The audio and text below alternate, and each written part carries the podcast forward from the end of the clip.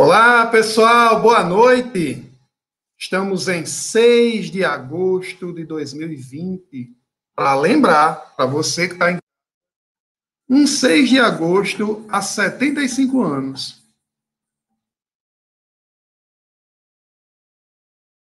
O que foi que aconteceu, pessoal, no dia 6 de agosto de 1945?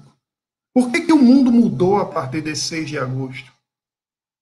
O que aconteceu também na política, na ciência, é o que a gente vai falar na aula de hoje.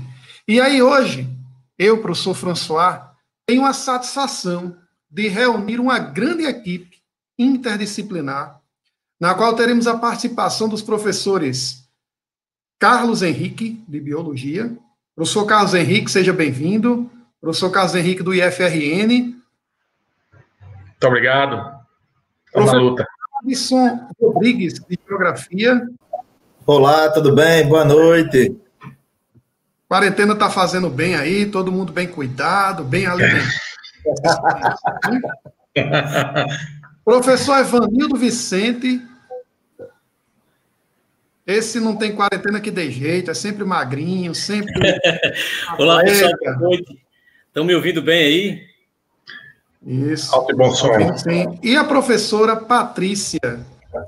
Patrícia Barros, professora de literatura, conhecida de todos aí, dos nossos projetos também, personalidade aqui da nossa cidade. Boa noite, gente. Obrigada, François. Vamos ocupar espaço. A mulher entre os homens. É. Vamos ocupar espaço com o discurso literário. Boa noite Mas, a todos. Professora, professora, como a gente vai falar da Rosa de Hiroshima, eu vou fazer um, um, A gente não combinou isso, mas eu acho que veio a ideia. Vamos combinar assim: a Rosa é a professora Patrícia, tá bom, pessoal? É, vocês, eu vou fazer uma análise do poema. A Rosa é a bomba, né? Então, assim, a gente pipoca aqui, não seja por isso. Vamos embora. Com certeza, professora Patrícia, o aluno que está aí, o nosso telespectador, ele vai ter a aula mais bombástica dessa quarentena, tá certo? A nossa vai bombar porque a gente vai trazer muitos conteúdos importantes. E aí, essa, essa perspectiva que a gente está colocando aqui para você vai ficar fácil, porque a gente vai fazer um pai bola, a gente vai fazer uma discussão onde cada um vai falar um pouco dentro da, da visão da sua disciplina, no caso, biologia, geografia, história, literatura e física. E o aluno que está acompanhando, basta que ele também compartilhe aí essa, esse link com seus colegas, manda para a gente. A gente vai premiar vocês também com um e-book. Um e-book que a professora Patrícia desenvolveu com muita competência, com muita maestria. Então, vocês vão ter, só para vocês terem ideia, nesse e-book vocês terão ah, os tópicos da aula, obviamente, mas vocês terão os resumos e questões de Enem. Então, eu acredito que o grande lance vai ser você pegar esse e-book depois e se debruçar sobre ele e poder em casa também resolver as questões. É, imagine, pessoal, a pessoa sobreviver a uma bomba atômica. Professor Carlos Henrique, é, há uma, um mito, acredito que mais a informação tonto equivocada, de dizer que quando houve a explosão da bomba atômica de Hiroshima, tudo se desintegrou. Né? Então a ideia de que morreu todo mundo, não ficou nada, não ficou ninguém. E aí, como é que a gente tem, volta e meia, pessoas que sobreviveram, né, dando depoimentos? Como é que funciona isso, né? O professor Van Van vai poder explicar isso, porque a gente vai entender que existe uma chamada epicentro, e à medida em que vai se distanciando do centro da detonação, as situações são diferentes. O professor Carlos vai falar também nas doenças, nos impactos que isso causou. Você já imaginou, pessoal, uma pessoa sobreviver a uma bomba atômica? Eu vou come começar dando uma dica para vocês. Vocês vão pegar a Netflix e vão perceber a história de um cara que sobreviveu às duas bombas atômicas. Já imaginaram um negócio desse? Ele trabalhava, morava em Nagasaki. Foi para Hiroshima fazer um trabalho com mais dois amigos. Quando ele chegou lá, o que, é que aconteceu?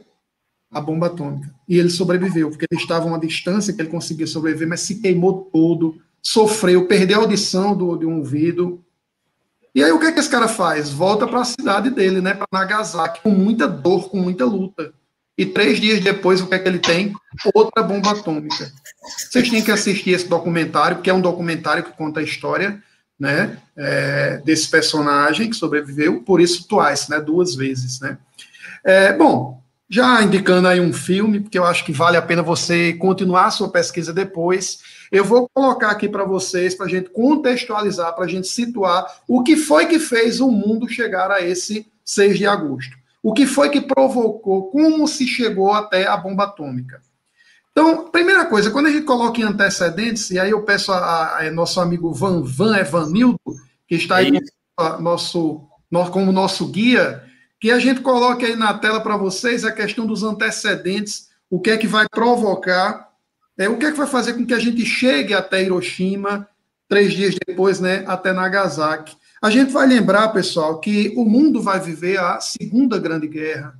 Uma guerra que antes mesmo dela acontecer, ela já tinha envolvido o Japão em alguns conflitos, como, por exemplo, a invasão que o Japão fez à Manchúria em 1831, como, por exemplo, um acordo que Alemanha e Japão fizeram, Alemanha nazista e Japão imperial fizeram, é, ficou conhecido como Pacto Anticominterne.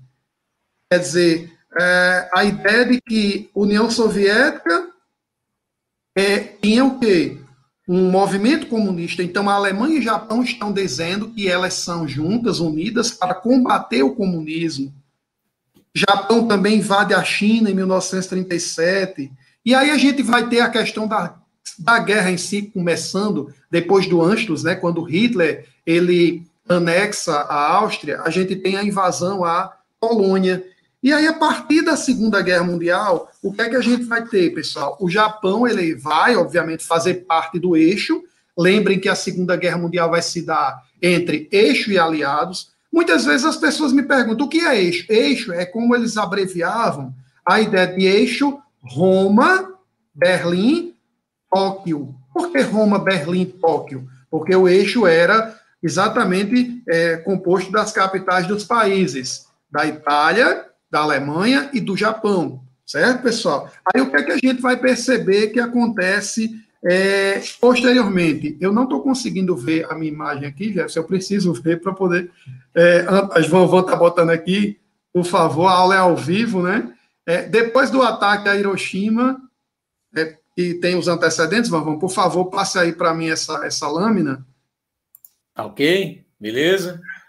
Pronto, é isso que eu quero que o aluno veja. Ele está vendo um caso, né, a Segunda Guerra Mundial, que a gente tem ela iniciando com a invasão à Polônia, né, a famosa Blitzkrieg, né, a Guerra Relâmpago. E aí o que é que a gente percebe? Que a gente tem aqui no quadro, vocês podem observar que o eixo era, como eu falei, Itália, Alemanha, no caso as bandeiras estão invertidas, Alemanha, Itália e Japão. E embaixo você teria os aliados, que eram quem? França, Inglaterra, União Soviética. Os Estados Unidos, no início da guerra, não estavam participando da guerra, optaram pela neutralidade. E aí, um detalhe que vai ser fundamental para que você possa lembrar, pessoal, é que os japoneses, num determinado instante, eles começaram a ter problemas com os Estados Unidos e eles também afirmavam que os Estados Unidos estavam dificultando o acesso deles a fontes de energia, eh, notadamente ao petróleo, né? E aí o que é que vai acontecer? No dia 7 de dezembro de 1941, a história vai mudar. O que é que vai acontecer em 7 de dezembro de 1941? O famoso ataque japonês a Pearl Harbor, um ataque surpresa. Matos, eu gostaria depois que, inclusive, você falasse um pouco sobre essa questão geográfica, e até eu lembro de um detalhe importante, Matson. Muita gente disse que a Terra é plana, né? Aliás, muita não, pouca gente. Pouca Como gente, é, Matson, que gente. os americanos foram surpreendidos em Pearl Harbor? Se os japoneses passaram ali por toda a Europa, como é que eles não viram isso, né? Na Terra não é plana, como é que foi essa situação aí, né? Depois, quando a gente pega um tabuleiro de War, a gente consegue entender melhor, né? Mas o fato é que Pearl Harbor foi atacada porque, por mais que alguns fiquem com raiva, eu tenho que dizer para o Sr. Madison, a Terra é redonda. Mais Geóide. É geóide. geóide. né? E como ela é, é geóide, geóide. caro Madison, para você ir para Pearl Harbor, você não precisa passar pela Europa, você vai pelo Pacífico. Pacífico, pelo Oceano É a mesma Pacífico. coisa, professor. Por que, que o cara vai para o Japão, cara sai do Japão e vai para os Estados Unidos? Por que, que ele prefere ir pela Califórnia? Por essa lógica, porque a Terra não é quadrada, não é verdade? E aí o que é que a gente vai ter, galera? Pearl Harbor vai despertar a ira americana. Esse dia, pessoal, ficou conhecido como Dia da Infâmia. Quem acabou falando isso dessa forma foi o presidente Franklin Delano Roosevelt. Ele, a partir daí, no dia seguinte, o que é que ele fez? Ele declarou guerra ao eixo, ele declarou guerra ao Japão. E aí ele estava disposto a resgatar o orgulho americano. E sabe o que é que é importante a gente destacar? Que logo de imediato, milhares de norte-americanos bastante jovens se alistaram voluntariamente para combater, para participar da Segunda Guerra Mundial. Essa presença americana na Segunda Guerra Mundial, ela vai mudar o jogo, ela vai mudar muita coisa. E aí o que é que a gente vai perceber?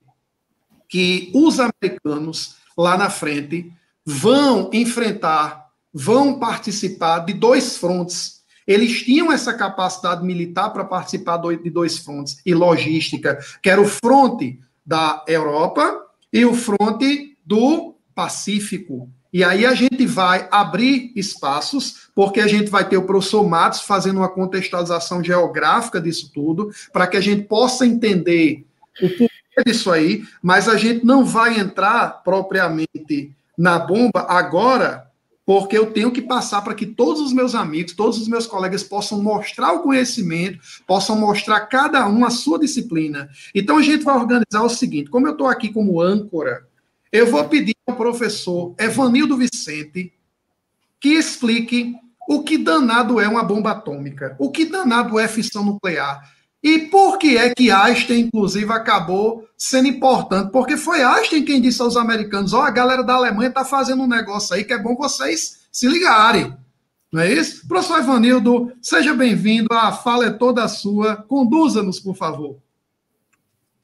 Opa, boa noite, pessoal. É, obrigado aí, François. E depois eu tenho até uma pergunta para fazer você, hein? Porque o eixo, é, eu sei também que teve um pacto aí entre a Alemanha e a União Soviética, né? Um falso pacto. Depois você fala um pouco sobre isso daí. Sim, sim, sim. O pacto de não agressão. De não agressão, né? Para não ficar batalhando em duas frentes. Eu não sei se era uma coisa dessa daí. Bem. Exato. Mas vamos falar aqui da, da bomba atômica, e eu vou citar também essa parte aí de Einstein, tá certo?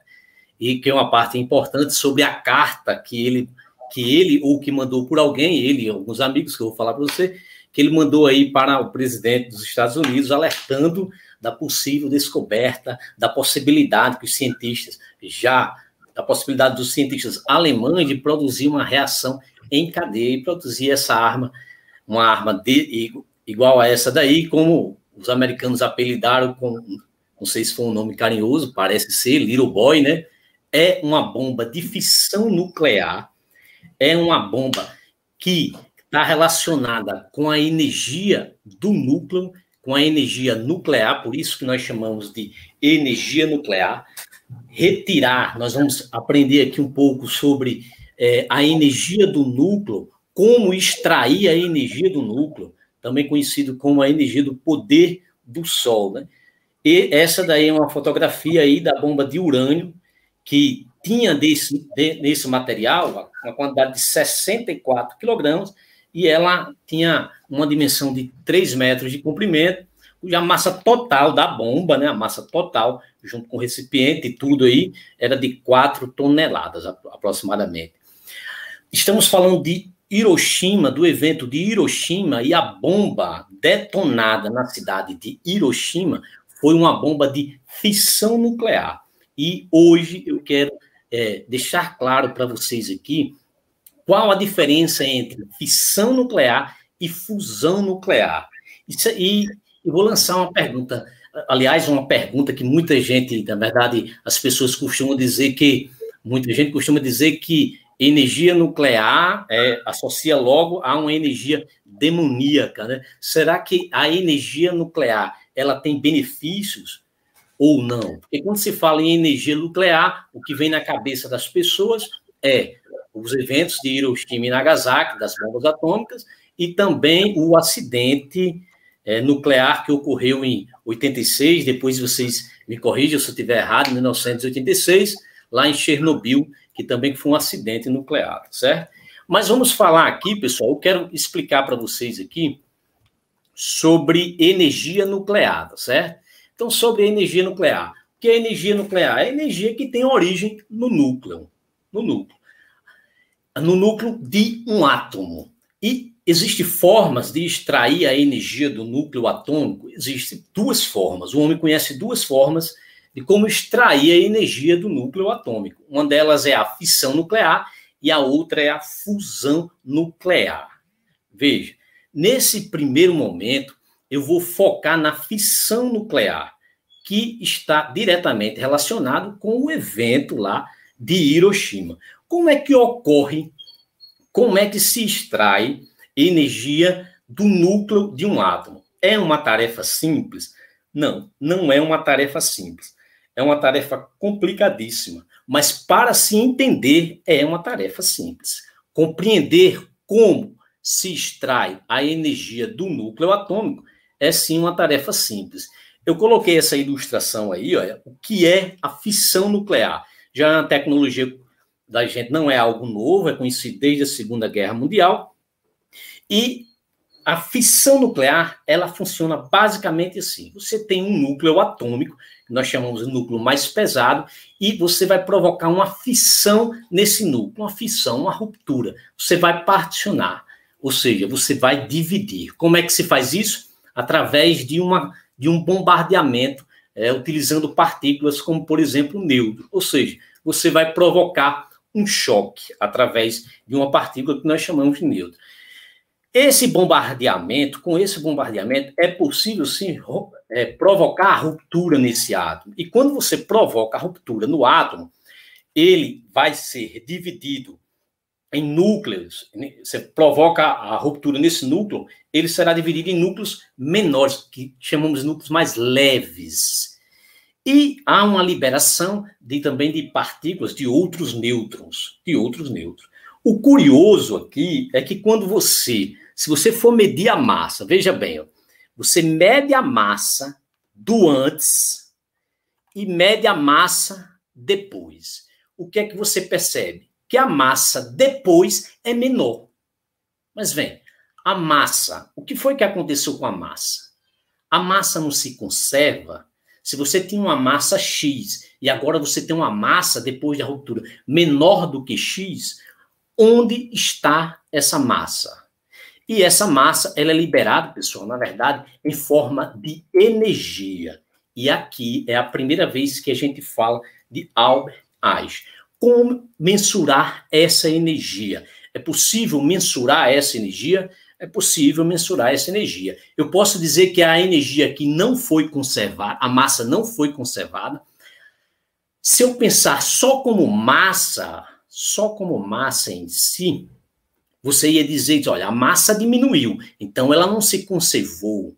Então foi infringido o princípio da conservação da massa?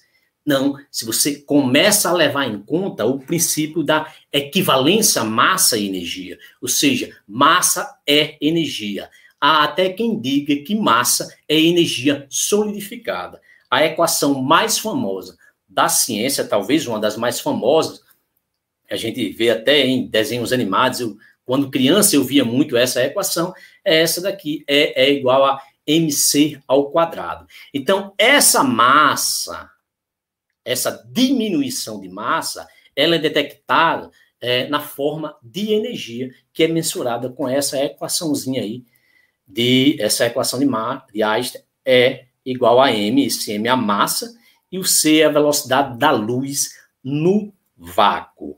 Então, veja como é simples entender a fissão nuclear. O que é a fissão nuclear? É a separação, é a divisão, é a ruptura de um átomo devido a um bombardeamento, uma colisão com uma partícula. Então, esse átomo, que era mais pesado, ele passa a. Ele é dividido para átomos mais. para núcleos mais leves, liberando umas partículas como nêutron e também liberando energia. Eu vou só aproveitar aqui esse meu espaço para fazer a diferença entre e entre fissão nuclear e fusão nuclear. Veja, fissão é a ruptura e fusão é a união. é a combinação.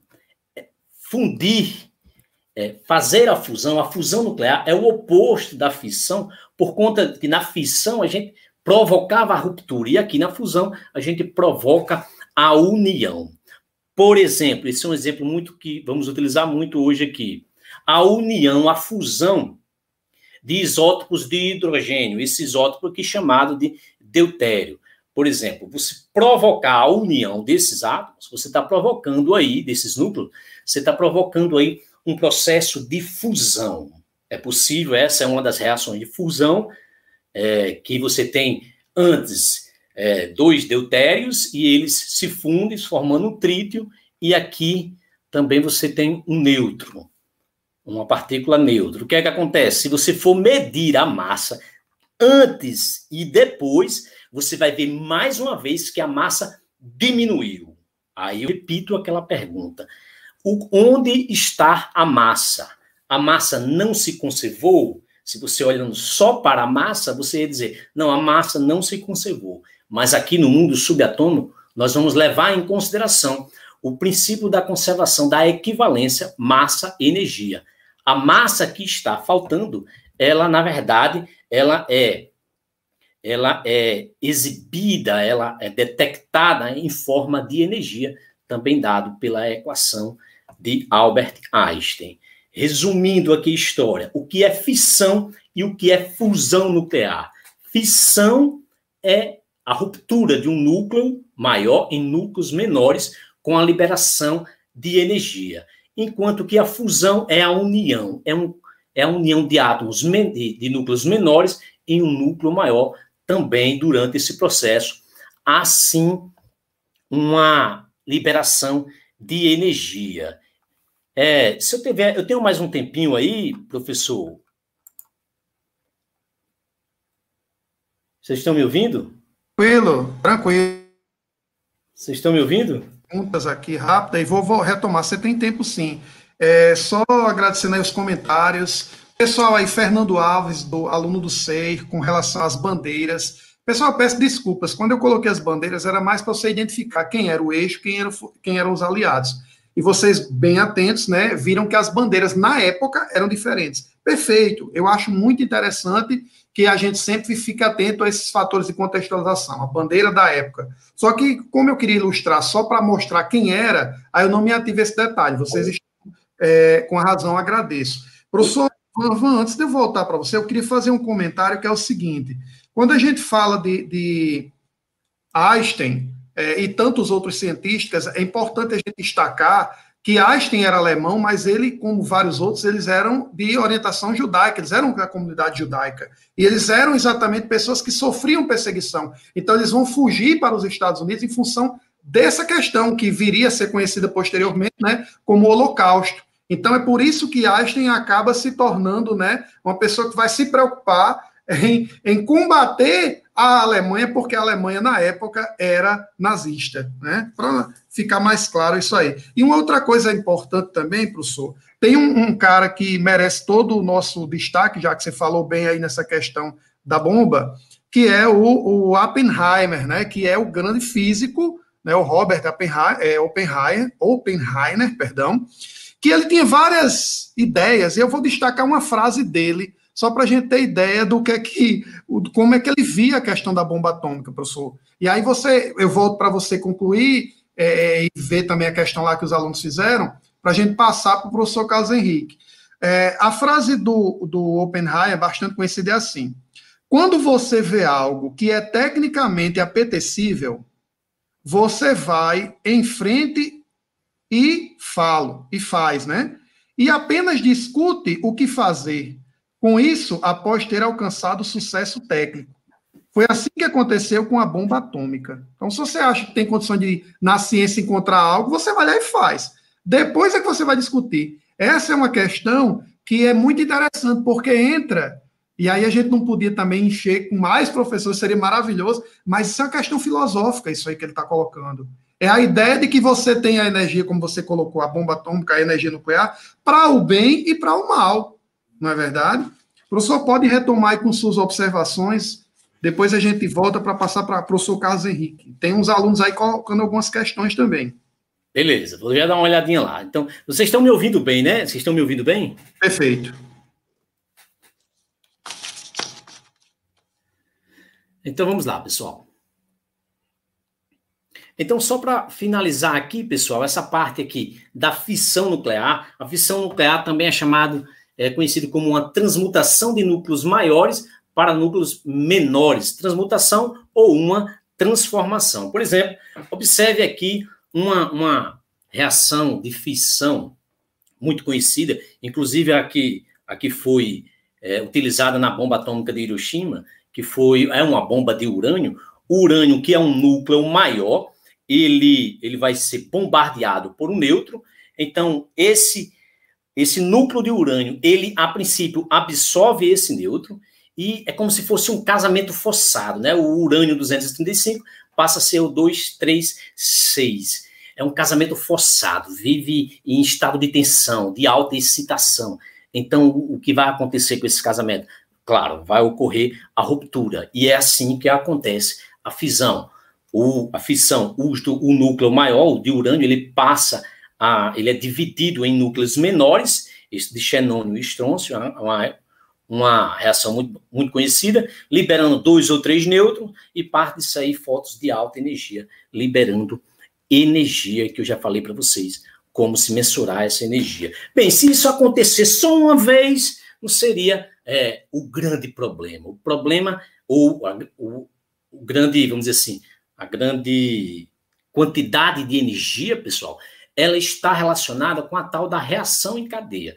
Veja, se você tiver uma massa de urânio, que uma massa limite chamada massa crítica, você pode fazer com que esse tipo de reação ele aconteça mais vezes. Porque se você observar, na liberação dessas partículas aqui, essas partículas estando envolvidas numa massa, é, que nós consideramos a massa que tem as condições, as condições ideais para que ocorra a reação em cadeia, esse essa partículazinha neutra, ela vai atingir outros núcleos de urânio. E esses outros núcleos de urânio vão liberar outros nêutrons também. E cada um desses nêutrons atingindo outros núcleos de urânio, essa reação ela vai acontecendo assim sucessivamente, que nós chamamos de a reação em cadeia, que eu queria mostrar isso aqui para vocês, um esquemazinho de mostrando como ocorreria a reação em cadeia. Eu fiz uma legenda aqui, tá certo? Esse círculo preto está representando o núcleo de urânio 235. Aqui o fragmento, é, a ruptura, né?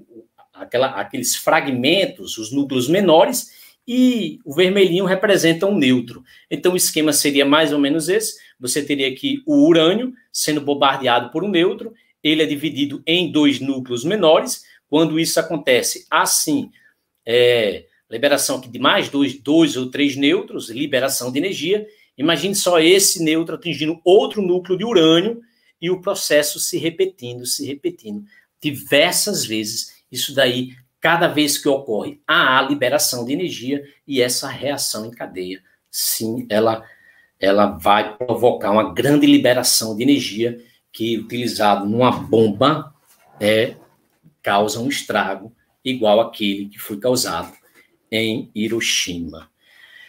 Bem, a princípio, pessoal, é isso aqui que eu tenho para falar para vocês, tá certo? Só quero deixar claro, a reação em cadeia ocorre quando os nêutrons resultantes da primeira fissão colidem e fissionam outros núcleos, gerando outros nêutrons e assim por diante. Uma pergunta do aluno Fábio Vila. É, é. Ele pergunta por que tanto a fissão como a fusão libera energia se a gente aprende sobre o processo endotérmico e exotérmico. Bem, a liberação de energia aqui está totalmente relacionado com o defeito de massa. O que é o defeito de massa? É o quanto está faltando de massa.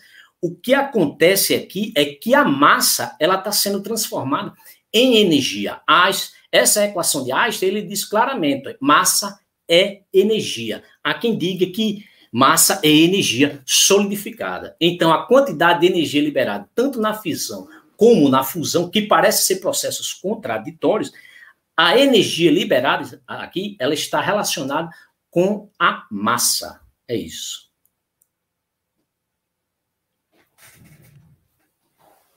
Muito obrigado, grande Evanildo Vicente. Agora a gente vai falar de biologia, na verdade. O professor Carlos Henrique já está aí a postos. E, professor Carlos Henrique, é importante a gente destacar que antes da bomba atômica de Hiroshima ser lançada, né, a partir do famoso B-29, que ficou inclusive conhecido pelo batizado de Enola Gay, que era o nome da mãe do comandante né, dessa aeronave, que é que é importante a gente lembrar? Que os americanos já haviam feito testes em Alamogordo, né, no Novo México, eles já sabiam o que a bomba atômica poderia causar. E só para a gente ter ideia, pessoal, é importante que quando estava é, acontecendo a conferência de Potsdam, já após a, rendição da Alemanha, rendição incondicional da Alemanha, o que é que vai acontecer? Os americanos, eles conversavam né, com os outros líderes. E, e Churchill, né, que era favorável a fazer tudo para que o Japão se rendesse incondicionalmente. O que acontece dentro daqueles dias ali, entre 16 de julho, que é a data de explosão da primeira bomba atômica né, no deserto do Novo México, até o 6 de agosto? Muita tensão, muita conversa. E aí, é, o presidente Harry Truman, é quem sucede é importante a gente destacar que quem vai dar a ordem para a bomba atômica não é Roosevelt, ele já tinha morrido, quem já estava no poder era Truman. O que é que vai acontecer? Churchill falava sobre a necessidade de provocarem a queda do Japão, certo? Mas aí o que é que vai acontecer? Os americanos entendiam que para é, provocar a rendição incondicional do Japão, se eles fossem fazer uma grande invasão, eles perderiam cerca de um milhão de homens. Então, o cálculo é que a bomba atômica era uma arma que poderia sim mitigar essa quantidade de americanos mortos, né? Ia, não tem nem o que comparar, mas iria provocar uma tragédia contra a humanidade. E aí a gente vai ter uma outra discussão, que inclusive também o professor Matson posteriormente também vai falar que esse momento também é visto como uma nova era, porque vai ser uma grande demonstração de força. Que lá na frente a, a própria União Soviética também vai mostrar que era possuidora dessa tecnologia, conseguiu, inclusive, ter acesso às ideias dos Estados Unidos. Mas o grande lance, professor Carlos, é que a gente tem imagens, acho que também você preparou algumas imagens, eu tenho algumas aí com o professor Vanvan que mostra as pessoas afetadas pela bomba. E aí eu queria que você justificasse uma coisa que física também está ajudando a gente a perceber, é que a bomba em si, no momento onde ela cai, num raio de um quilômetro, realmente não vai ter condições nenhuma da pessoa sobreviver, obviamente. Mas à medida que esse raio vai ampliando, professor Carlos, vão surgindo diversos problemas, como queimaduras, como uma série de, de, problemas que as pessoas têm. E eu gostaria de passar a palavra para o professor Carlos Henrique, professor do IFRN, Campo São Paulo Potengi, pudesse trabalhar aqui conosco essas ideias, de doenças, de sequelas, o que, que vai trazer na, naquele momento e posteriormente também. Professor Carlos, fique à vontade. Seja bem-vindo. Opa, boa noite a todos. É, agradecer o convite do professor François para participar dessa aula. Tá? Estão é, me ouvindo? Sim. É, acho que está travando. Não sei. Estão me ouvindo? Ok. É, bom, é, é, a, minha, a minha fala após a de professor Evanildo foi, foi muito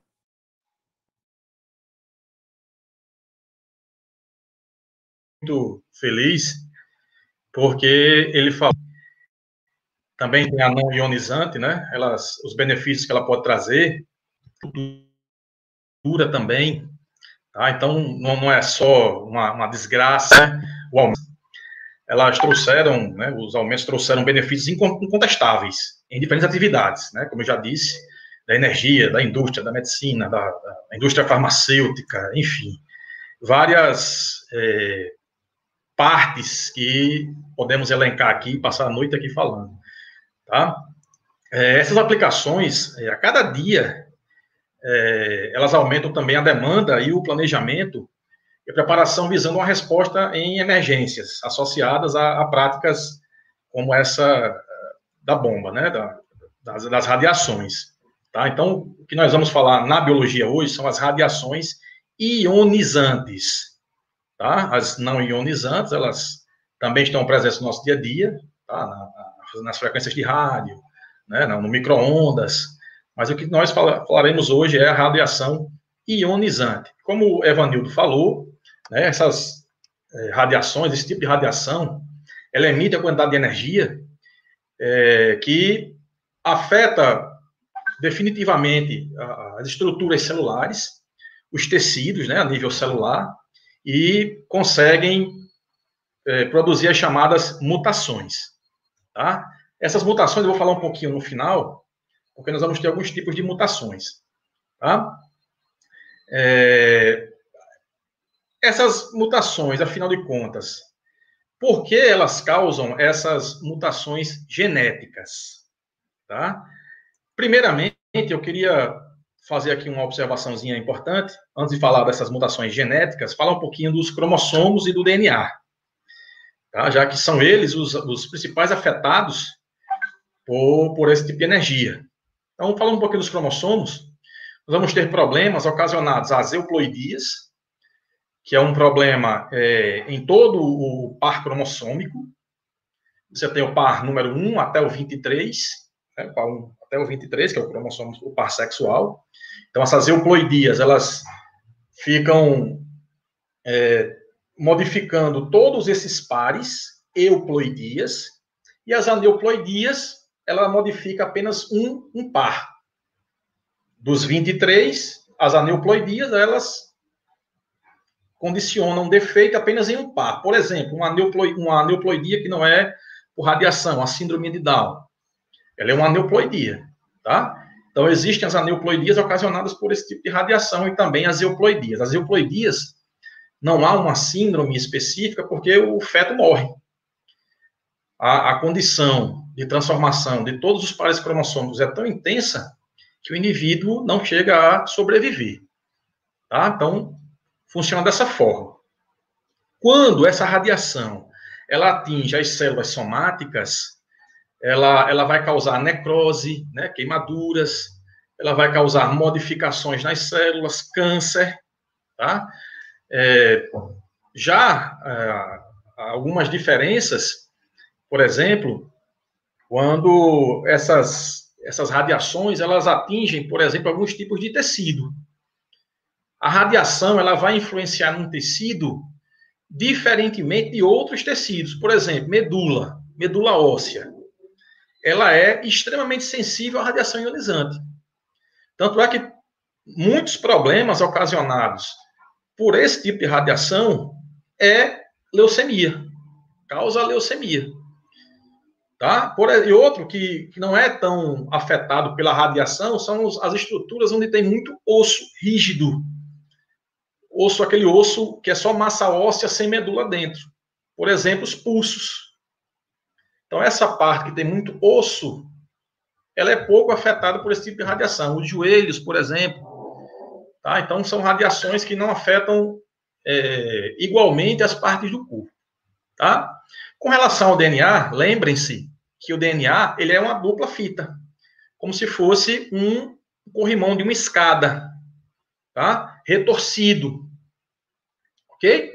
E essa torção nessa molécula do DNA, tem ligações químicas aqui que fazem essa torção. E como a energia ionizante, a liberação de energia, partículas energéticas, essas partículas acabam quebrando essa molécula, quebrando a, a, a estrutura da fita e as ligações químicas presentes nelas. Como também é uma partícula que se choca com outras partículas, elementos importantes dentro da célula vão ser afetados o cloro, o potássio. Tá? Então, há uma desorganização celular muito intensa, afetando, inclusive, o ciclo celular de, de todas as células, né? de todo o grupo celular do corpo. Tá? Então, esse ciclo celular acaba sendo afetado, a célula, ao invés de morrer com 30 dias, 3 meses, ela morre numa velocidade mais alta ou se reproduz de uma forma totalmente acelerada, criando o que nós chamamos de tumores, que é o câncer, tá? Então era isso que eu queria falar só essa parte inicial, ok? Para que vocês possam compreender todo, a, todo o aparato da radiação a nível celular, tá bom? Então, é o seguinte. Alguma coisa, professor? Não, é, eu estava pensando aqui, Carlos por que, que, que talvez Van Van também possa ajudar, mas por que, que Hiroshima e Nagasaki, depois da, das explosões e da tragédia, né? Depois vão passar anos se reconstruindo, mas Hiroshima, cidade hoje, tem mais de um milhão de habitantes, né?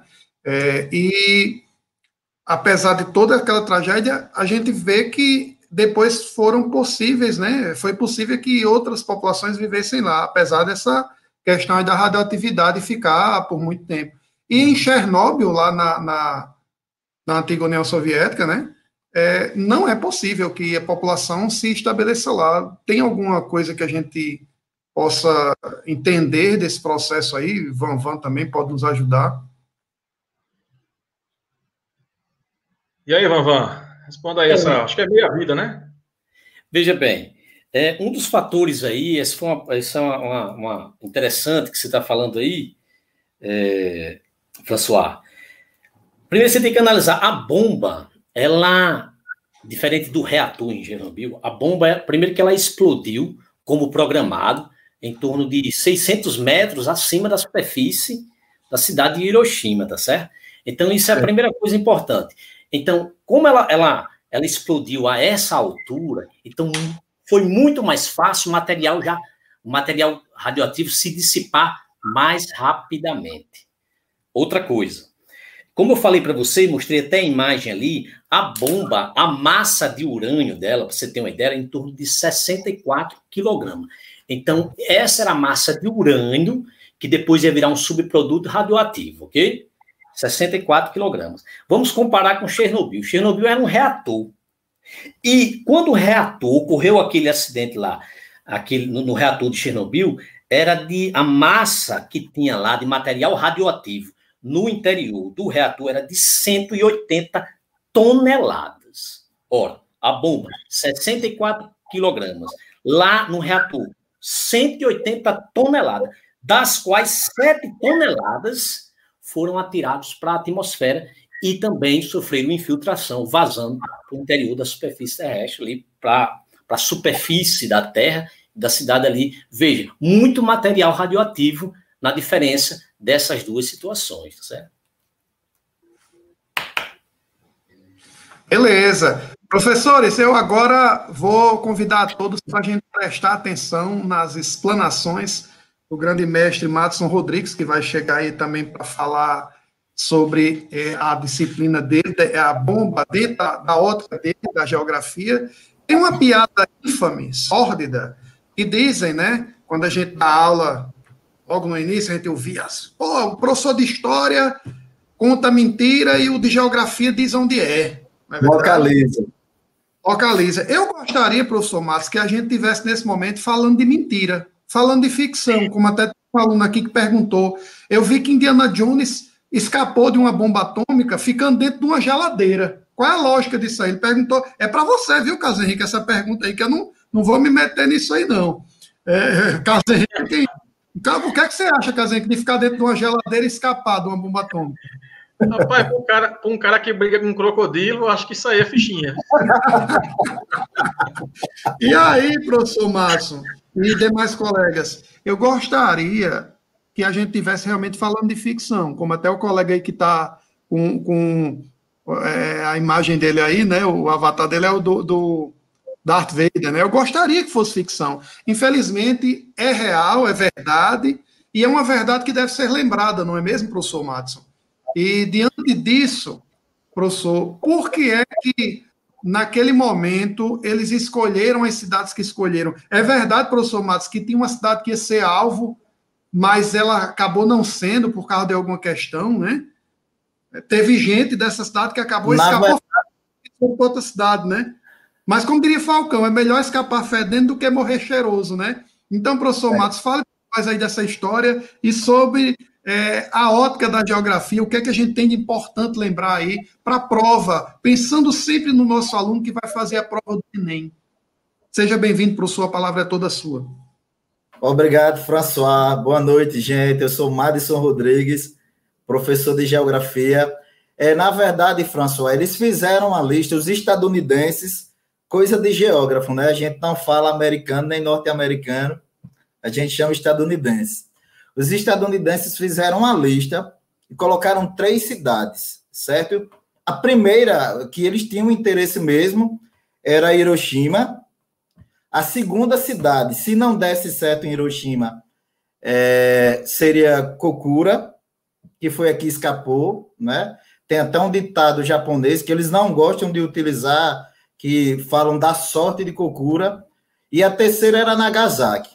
Mas antes de falar dessas três cidades, eu, eu queria fazer um contexto da geopolítica japonesa, para a gente saber por que o Japão ele entrou tanto em guerras, principalmente naquela região do Pacífico. É, isso tem a ver com as características naturais daquele país.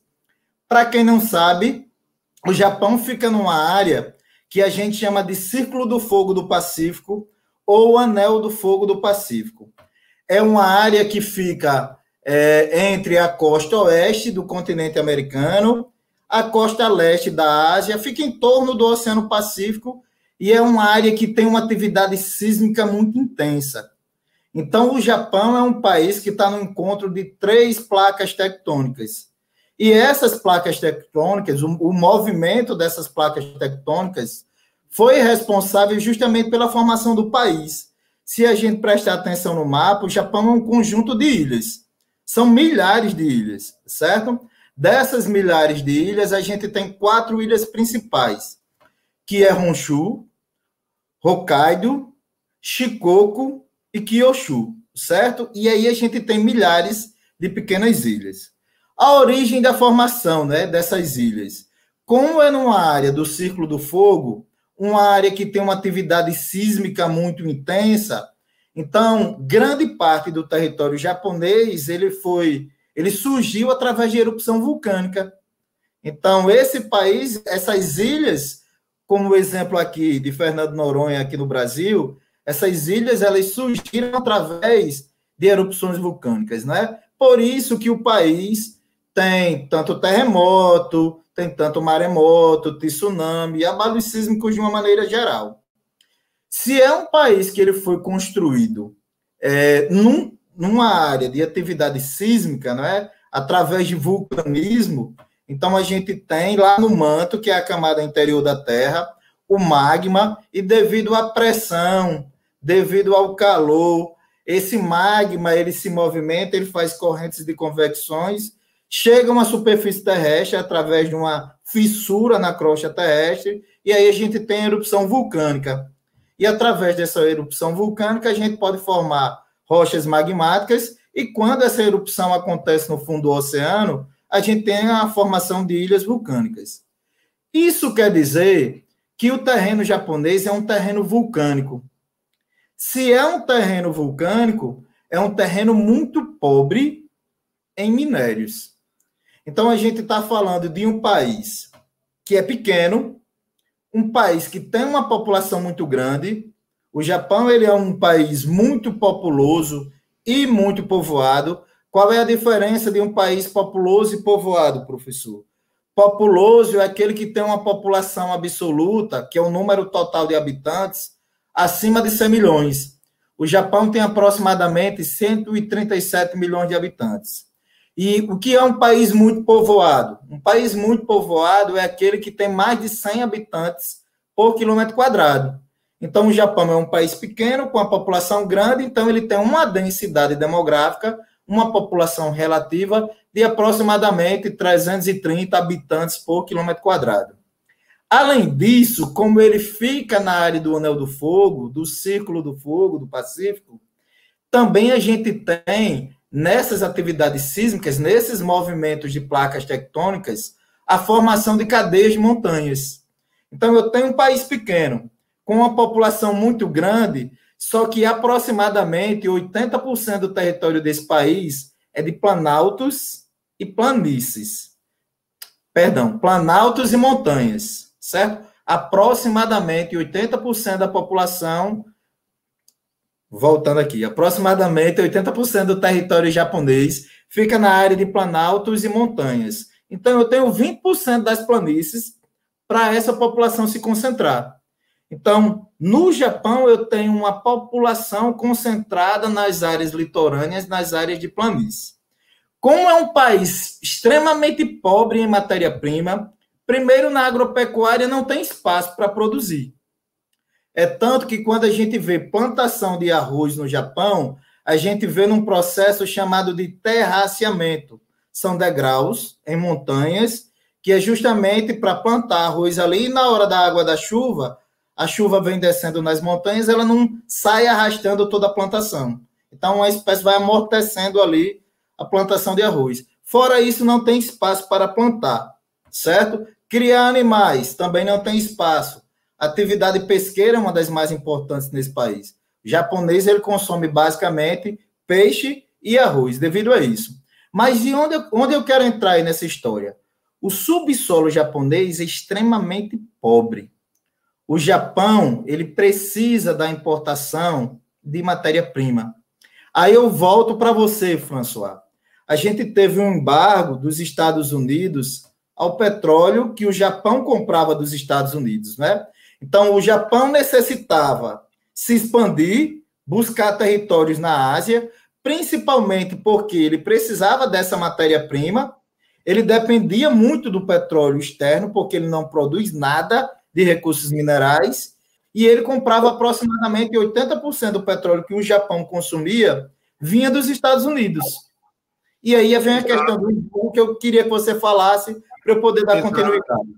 Inclusive, Matos, foi bom você tocar no assunto, porque a economia japonesa, ainda hoje, ela é extremamente dependente, né, é, de diversos países com relação à questão da produção de alimentos, né, a, eles precisam muito disso aí. Eles exportam muitos produtos industrializados, mas eles necessitam muito de... De, de matéria-prima. Primária, né? E aí uma das coisas que a gente pode aproveitar e passar para o aluno também, sempre lembrando aquela ideia que o aluno ele está fazendo seus, suas anotações e pensando no Enem. E aí eu lembro, professor Matos, como ao longo da história, algumas estratégias para sufocar determinados países não era nem uma estratégia militar, era uma estratégia econômica. Aí eu vou remeter lá a 1806, no bloqueio continental, porque como Napoleão percebia que não tinha capacidade de vencer a Inglaterra através de batalha naval, inclusive teve uma derrota significativa na Batalha de Trafalgar. O que é que Napoleão faz? Um bloqueio continental, né? uma espécie de embargo aos ingleses, e aí por isso que a família real acaba vindo para cá e tal, todo mundo sabe dessa história.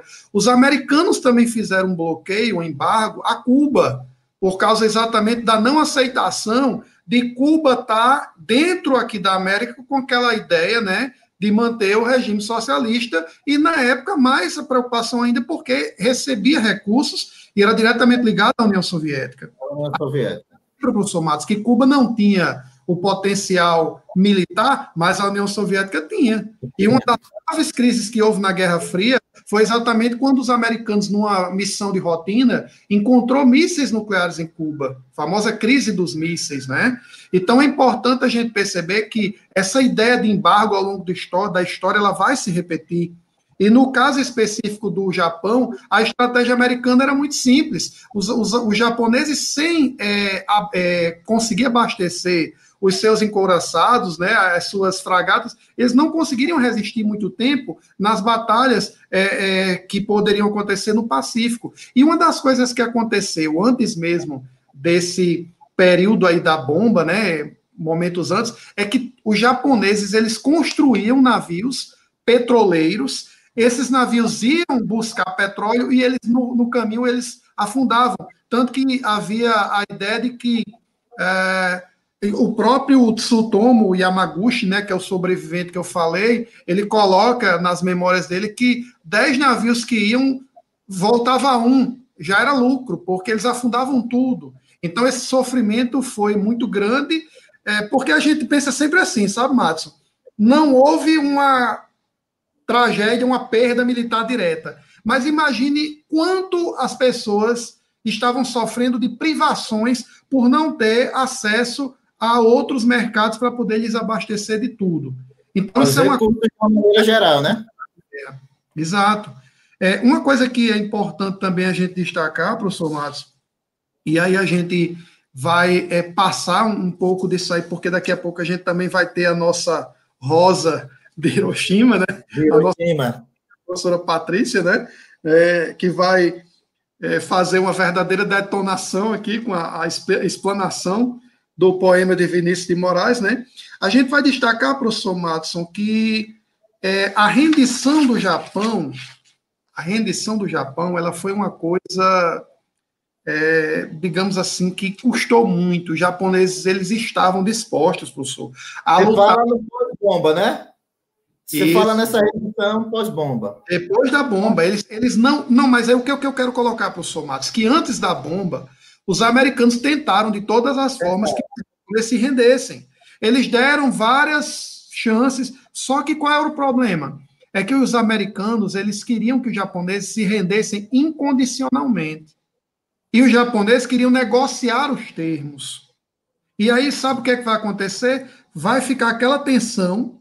Os americanos já tinham feito testes lá no Novo México, a conferência de Potsdam rolando, eles deram um ultimato, Hirohito não vai aceitar. É, inclusive, mas tem uma coisa muito interessante que eu posso lembrar. Os japoneses, eles atacaram e afundaram um navio inglês, é, americano que era o Indianápolis. E assim a carnificina foi grande. Da, da, daquela maneira como o Pearl Harbor aconteceu, aconteceu com o navio Indianápolis, e aí isso gerou realmente um, um sentimento de. Sabe? Tanto é que quando a, a bomba foi levada pelo Enola Gay, né, o, o avião B-29, tinha algumas mensagens no, em volta da bomba, e uma das mensagens era: Isso aqui é pelos companheiros né, de Indianápolis, do Indianápolis, que vocês afundaram. E aí um detalhe importante também, que os americanos eles valorizam muito, Matos, o simbolismo. Tanto que eles fazem um cinema sempre buscando mostrar-se como grandes, né? É, superior. Superior. É, é, o simbolismo né? é tão grande que em mil, é, por exemplo, quando o 11 de setembro aconteceu, as torres gêmeas foram destruídas, posteriormente os americanos reconstruíram, fizeram outras torres no mesmo local. E a altura da torre principal é de quanto? 1776 pés, que é exatamente uma alusão ao ano da independência americana. Um simbolismo, como quem diz assim, ó, a gente apanhou, mas a gente deu a volta por cima. E por fazer agora, e para poder fazer um paralelo agora, Matos, como os americanos eram adeptos do simbolismo, sempre foram, os japoneses, quando atacaram Pearl Harbor, sobrou muito pouca coisa, certo? Quando os japoneses se renderam após Hiroshima e Nagasaki, os americanos disseram, não é assim não, vocês vão ter que se render de uma forma... E aí eles pegaram os japoneses e o seu líder militar teve que se render a bordo da fragata que sobrou de Pearl Harbor. Isso era um simbolismo, isso é uma espécie de humilhação. De humilhação. Então vai haver muito isso na história das guerras, na história que envolve os Estados Unidos, né? Outra coisa, quando os americanos apanham também, eles evitam falar. Eles, eh, se você pegar, eu tive a oportunidade de observar alguns livros escolares em algumas escolas lá nos Estados Unidos, tem coisas que para a gente é comum que eles omitem. Você pega a guerra do Vietnã, qualquer um de vocês que está em casa entrar no, no Google e botar a guerra do Vietnã em imagem, vai aparecer o quê? Aquela menina correndo no vilarejo dela, porque ela foi bombardeada por napalm, Sem né? Roupa, né? Sem roupa. Sem roupa, correndo é, por causa do napalm, né? Aquela é, substância que né, era terrível. Tem aquela imagem do soldado americano com a arma na cabeça do, do, do vietnamita, né? Tem também é, uma imagem muito marcante que é de um corpo em chamas. Se você pegar um livro lá, é, as adolescentes que estão estudando ensino, o high school, high school, né, não vai aparecer essa imagem, essas imagens. Por quê? Porque eles, de uma forma, eles se preocupam com a imagem que as pessoas têm deles, Né? Então, é importante também que a gente perceba é, essa situação de Hiroshima. Eu queria chamar a atenção para mais um detalhe, Matson, e eu acho que vale a pena a gente puxar isso também na geografia. Nagasaki era a cidade que tinha maior concentração de cristãos no Japão.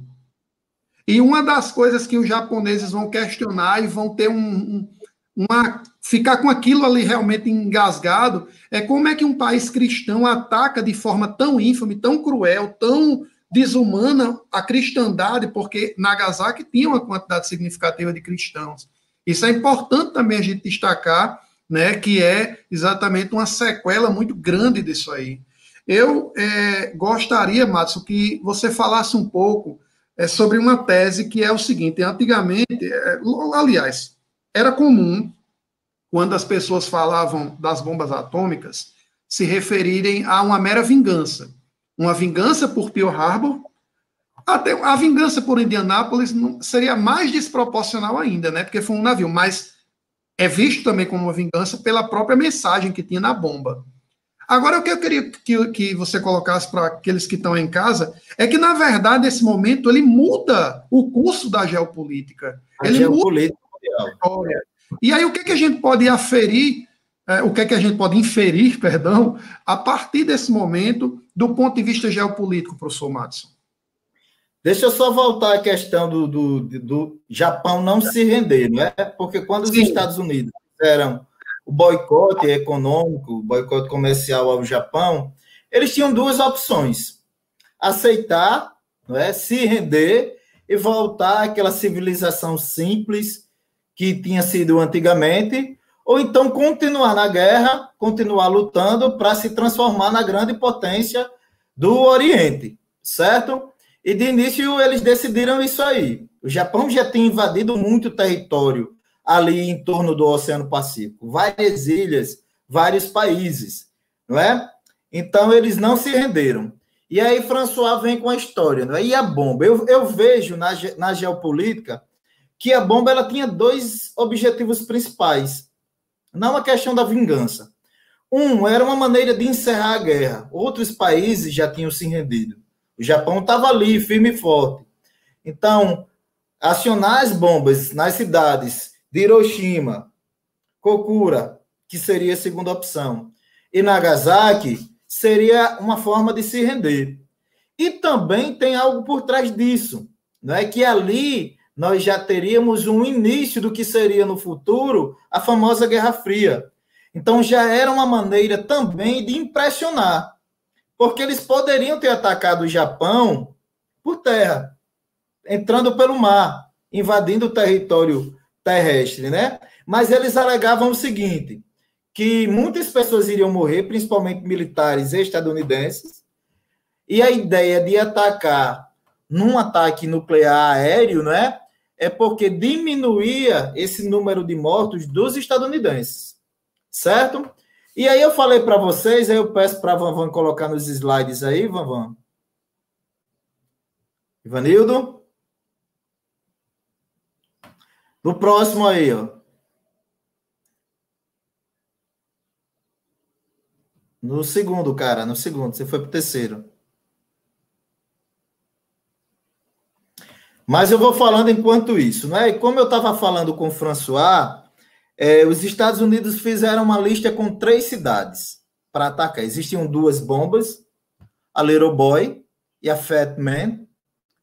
É, a primeira ideia era atacar na sequência Nagasaki. A segunda deveria ser, se não desse certo em Nagasaki, Kokura. E a terceira deveria ser, perdão, Hiroshima, Kokura e Nagasaki, certo? Hiroshima, Kokura e Nagasaki. E essa sequência poderia mudar de acordo com o quê, professor? Com a questão do tempo. Eles precisavam que esse avião que fosse lançar essa bomba atômica tivesse uma visibilidade muito grande do alvo. Então, se eles fossem para Hiroshima e o tempo não tivesse legal, se eles não tivessem uma boa visualização, eles mudariam para Kokura e se não desse certo para Nagasaki. E foi aí o que aconteceu. De início, mandaram aviões com estudos de meteorologia e eles analisaram no dia 6 de agosto que Nagasaki estava ok por volta de seis e meia da manhã, a visibilidade estava ótima, e aí eles lançaram essa bomba é, nas proximidades de uma ponte que tinha uma circulação muito grande de pessoas nessa ponte, eu acho que é Ponte Oia, que é uma ponte que tem um formato de T, que tinha um formato de T, né? E a bomba, ela desceu e explodiu antes de chegar na superfície. Ela explodiu aproximadamente meio quilômetro, 600 metros de chegar na superfície. Três dias depois, a necessidade de mandar a segunda bomba, não é? E aí, Kokura seria a opção dessa segunda bomba. Só que quando os aviões chegaram na região de Kokura, a visibilidade não estava boa, o tempo não estava bom, estava muito nublado. E aí foram para Nagasaki, e lá em Nagasaki eles tiveram essas condições climáticas e meteorológicas perfeitas para lançar essa segunda bomba. Vale lembrar que na bomba de Hiroshima, Hiroshima na época tinha uma população de 350 mil habitantes, morreram imediatamente aproximadamente 70 mil pessoas. Então, aí morreram 20% da população. Lá em Nagasaki, a bomba era mais forte, a bomba era mais potente. Mas aí, por que a mortalidade foi menor? Morreram aproximadamente 40 mil pessoas, justamente devido ao relevo como Nagasaki é uma cidade que ela fica em área de, de colinas, né? ela tem é, montanhas ao seu redor, essa bomba ela não se expandiu, como aconteceu em Hiroshima, certo? Vale lembrar que o Japão saiu totalmente destruído né, dessa Segunda Guerra, que isso aí foi o símbolo do fim da Segunda Guerra, só que 20 anos depois, gente, o Japão já era a segunda maior potência econômica do mundo. Em 20 anos aconteceu um milagre japonês. Como assim? Você sair das cinzas e duas décadas você ser a segunda maior potência econômica, perdendo somente para os Estados Unidos. E vale lembrar, só para deixar um gancho aqui, a gente não vai detalhar, que grande parte do crescimento do Japão nesse milagre econômico teve auxílio dos Estados Unidos. Então é meio que contraditório, né? O país detonou o outro, lançando bomba atômica, mas ajudou essa reestrutura econômica do país, certo? Volto aí para os meus amigos. É, eu queria, Matos, aproveitar, é, agradecer esse seu mapinha aí bacana, porque, inclusive, é, Gabriel, você pode observar que no mapinha do professor Matos a bandeira do japonês está bem certinha, a bandeira do Japão, né, que é a bandeira do Império Japonês, né? Muito legal isso aí, esse detalhe. E, professor, o que é que acontece? Quando a gente fala em demonstração de forças, início de uma nova era, questão da Guerra Fria, que a gente pode até definir como uma espécie de conflito indireto né, entre Estados Unidos, né, o líder, os líderes do capitalismo e a União Soviética, os líderes do regime socialista, né, de objetivo e orientação comunista, né?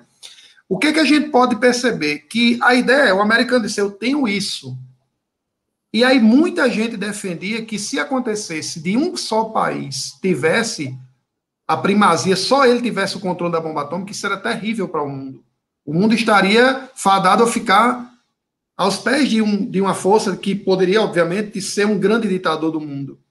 E aí o projeto Manhattan acabou caindo também, caindo também no controle dos russos, né, da União Soviética, que acabou também desenvolvendo sua bomba atômica e fazendo testes. Só que, diferente, professor Matos, dos Estados Unidos, a União Soviética não vai é, varrer nenhuma cidade do mapa, né? Eles vão fazer esses testes em lugares habitados, né?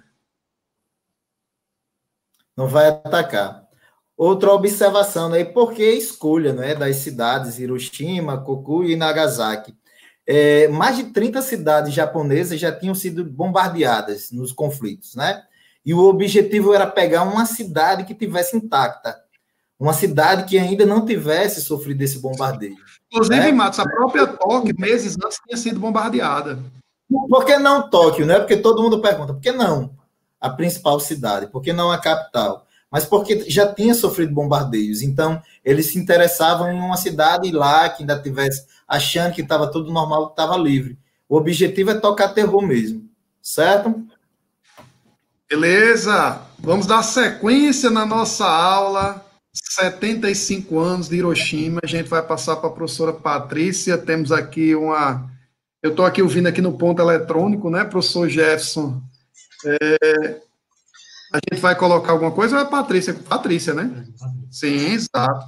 É, nós vamos agora ter a honra, a satisfação, a oportunidade é, de ter conosco aqui a professora Patrícia Barros, e que a gente, nesse momento, vai. É... Eu vou até usar uma expressão que eu gosto muito, Patrícia, para chamá-la aqui. Porque Fica à vontade. Expressão com um grupo só masculino, isso ia ficar meio pesado, mas é uma expressão que aparece, parece ser ofensiva, mas não é não. É uma expressão que eu cunhei no início da quarentena. Pessoal, vocês que estão aí em casa, é, eu, professor François, gosto bastante desse tipo de atividade, aulas interdisciplinares. Quando voltarmos ao normal, vamos fazer essas aulas nos ginásios e auditórios da vida. Podem cobrar da gente. Mas eu vou chamar minha amiga Patrícia Barros para dar sequência e eu sim ficar aqui observando, porque eu tenho gostado. Se tem uma coisa da quarentena que eu tenho gostado, professora e meus colegas, é dessa promiscuidade pedagógica. promiscuidade pedagógica, que é a possibilidade da gente interagir com colegas é, do mais alto nível e a gente poder aprender, trocar essas ideias e experiências com cada um. Então, professora, por favor, palavra sua, professora Patrícia Barros, com vocês. Boa noite a todos, em especial meus amigos, esses, esses professores excelentes. Aprendi muito hoje aqui com vocês, dividindo esse espaço. E obrigada, François. É importante, é muito importante a gente ocupar o espaço. A única mulher, né? Me nomearam Flor, Pois é, nessa, nessa nossa análise hoje do poema de Vinícius de Moraes, A Rosa de Hiroshima, eu serei flor. E a gente vai papocar tudo, vamos explodir tudo. Gente, é, você deve estar se perguntando aí em casa. Por que LCT? Porque linguagens, códigos e suas tecnologias aqui, nessa aula. Nessa aula que, é, quando analisamos, quando é, criamos uma aproximação com a temática, o que versa, né? Essa temática tão historiográfica, você se pergunta por que literatura? Antes da gente começar a análise, antes de apresentar para vocês esse poema que é tão simbólico para esse momento histórico, para esse evento historiográfico, eu queria dizer a vocês o seguinte: eu, eu sou professora de literatura há muito, muitos anos, então não vou nem dizer aqui para vocês que passam décadas. E eu percebi que a literatura, ao longo dos anos, ela ganhou um espaço diferente na nossa prova do Enem. A literatura ela passou por uma ressignificação. Aí você me pergunta por quê, Patrícia? Gente, nós temos um teórico chamado Antônio Cândido, e Antônio Cândido ele diz o seguinte, que a arte é a representação individual e social. E a arte, gente, inscreve todos nós dentro de um patrimônio cultural, dentro do patrimônio de pertencimento de um grupo.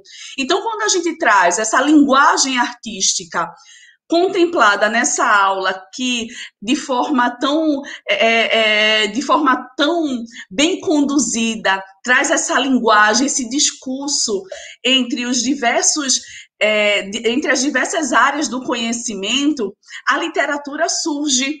A literatura surge como de forma muito simbólica expressando tudo aquilo que a gente passou. Deixa eu te dizer uma coisa. Todas as linguagens artísticas, elas são produzidas, não são dissociadas. As linguagens artísticas, seja ela a literatura, a música, a pintura, a escultura, toda essa linguagem artística, ela está em consonância com o nosso patrimônio cultural, com o nosso pertencimento. Então, o que é que acontece? Quando a gente estuda literatura, a gente precisa entender que a literatura ela é matéria-prima. Ela utiliza como matéria-prima a nossa história, os nossos fenômenos sociais. A literatura, gente, ela tá, está, ela está associada a um fundamento filosófico. Então, muito aluno, quando enxerga inicialmente literatura, acha que literatura está dissociada, que não há uma concordância, que não há uma congruência, e não é assim. Quando a gente estuda, quando a gente analisa a poética, quando a gente analisa os momentos estéticos literários, a gente precisa entender que há uma total relação com o nosso a, a, nossa inscrição num patrimônio de um grupo. Massa? Então agora que você sabe comigo que a linguagem artística ela é indissociável desses fenômenos sociais, tá? Você vai trazer, você vai eu vou trazer você, vou convidá-lo para analisar esse poema do nosso maravilhoso poeta, musicista Vinícius de Moraes, chamado a Rosa de Hiroshima. Gente, esse poema, ele surge como um poema que a gente chama na literatura como um elemento artevista. O que significa isso, Patrícia? O que é o artevismo? É, Vinícius de Moraes, ele se apropriou da literatura como ferramenta a literatura ela surge como ferramenta de denúncia, de engajamento social. Então, a Rosa de Hiroshima, esse poema tão emblemático de Vinícius de Moraes, traduz, traduz essa, esse desejo da pacificação entre os povos, esse desejo, gente, de uma política é, é, antibomba, é, esse desejo entre diálogo entre as nações. Então, a gente vai ter neste poema um engajamento o engajamento social, uma leitura do mundo. Nós vamos ter o artivismo. Então, Vinícius de Moraes, ele de forma muito sábia, ele levanta esse discurso com esse poema, esse discurso que, sobretudo, é um discurso que promove e que propõe, além da conscientização do que nós é, fizemos, do que nós somos para o mundo, tá? Além da conscientização, um discurso pacificador. Então vamos aí analisar essa rosa de Hiroshima. Eu sei, eu percebi, eu acompanhei aqui com vocês que no início da nossa aula vocês não estavam ouvindo o, o, áudio da música, né? Esse poema ele foi musicalizado posteriormente pelo, pelo grupo Secos e Molhados e a gente no início da aula, a abertura da nossa aula foi exatamente esse poema musicalizado é, na voz do nosso maravilhoso Ney Mato Grosso. Como vocês não ouviram, então eu vou ler para vocês. Prometo eu costumo dizer que eu sou a Beyoncé do sertão, né? Que eu danço moonwalker no chão rachado. Mas eu prometo que essa vergonha eu não vou passar em público, não, tá? Não vou cantar. Vamos ler juntos esse poema Rosa de Hiroshima, do nosso Vinícius de Moraes. Pensem nas crianças mudas telepáticas. Pensem nas meninas cega, cegas inexatas. Pensem nas mulheres, rotas alteradas. Pensem nas feridas, como rosa cálidas. Mas, ó, não se esqueçam da rosa, da rosa, da rosa de Hiroshima, a rosa hereditária, a rosa radioativa, estúpida, inválida, a rosa com cirrose, a antirrosa atômica, sem cor, sem perfume, sem rosa, sem nada. Uau! Quando a gente faz essa leitura, quando a gente se apropria dessa, desse discurso poético, a gente começa a pensar como a literatura ela se propõe como um artivismo mesmo, gente. A gente vai ter uma linguagem artística de protesto. Nós vamos ter uma, uma, uma ferramenta perfeita para a gente engajar socialmente, para a gente denunciar, para a gente conseguir alcançar essa, essa consciência que a, é, a ideia de, de civilismo nos propõe, dividindo espaços. Vinícius de Moraes, eu não sei se vocês sabem, mas Vinícius de Moraes ele teve é, em, sua, em sua carreira um envolvimento muito com a política. E Vinícius de Moraes ele se sentiu, gente, ele se sentiu é, convidado a falar sobre, a discursar sobre essa importância, tá? Essa, essa, essa, ele, ele utiliza a literatura para é, trazer esse discurso político, esse discurso do capitalismo, como a Islane colocou aqui, esse discurso da intolerância, esse discurso, é, é, esse discurso antinuclear, esse discurso que é tão importante para que mantenhamos essa harmonia. Então, Antônio Cândido, ele sempre, eu sempre lembro de Antônio Cândido porque porque Antônio Cândido, esse teórico literário, sempre diz que a gente não consegue associar, desassociar. A literatura é congruente, o discurso literário é congruente com o que nós vivemos. E é simples você saber disso. É simples você entender isso. Ó, vai anotando, viu? Todos os apontamentos para não esquecer. É simples você entender isso. Por exemplo, o estado de espírito da gente faz com que a gente se alimente de certas linguagens. Por exemplo, vocês, vocês sabem, né? Eu sou casada, porque é impossível. Chora nessa beleza. É impossível uma pessoa linda dessa ainda ser solteira, né? Marido, quando me viu, me agarrou logo, disse: pega, casou louco por mim.